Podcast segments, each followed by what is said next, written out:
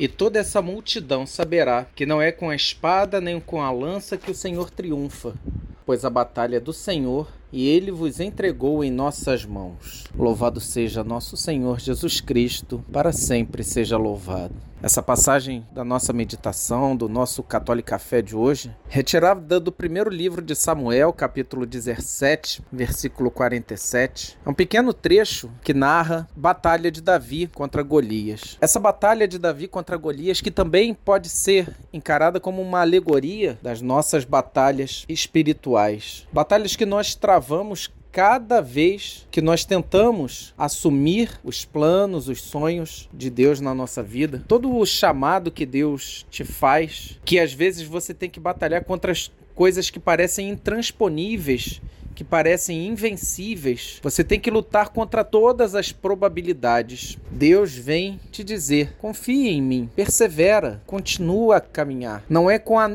espada, não é com escudos que nós vamos lutar essas batalhas, mas é na presença e na graça de Deus. É com a perseverança, com oração e confiança que nós vamos alcançar tudo aquilo que Deus nos reserva, mesmo que pareça impossível. Portanto, meu irmão, minha irmã, se você nesse momento, nesse momento em particular, você tem algum chamado de Deus na sua vida, que você tem sentido muita dificuldade para cumprir, saiba, essa passagem é para você. Assuma e veja Deus agindo contra todas as probabilidades, contra todas as barreiras, contra todas as dificuldades. Primeira de Samuel 17, versículo 47. E Deus te abençoe.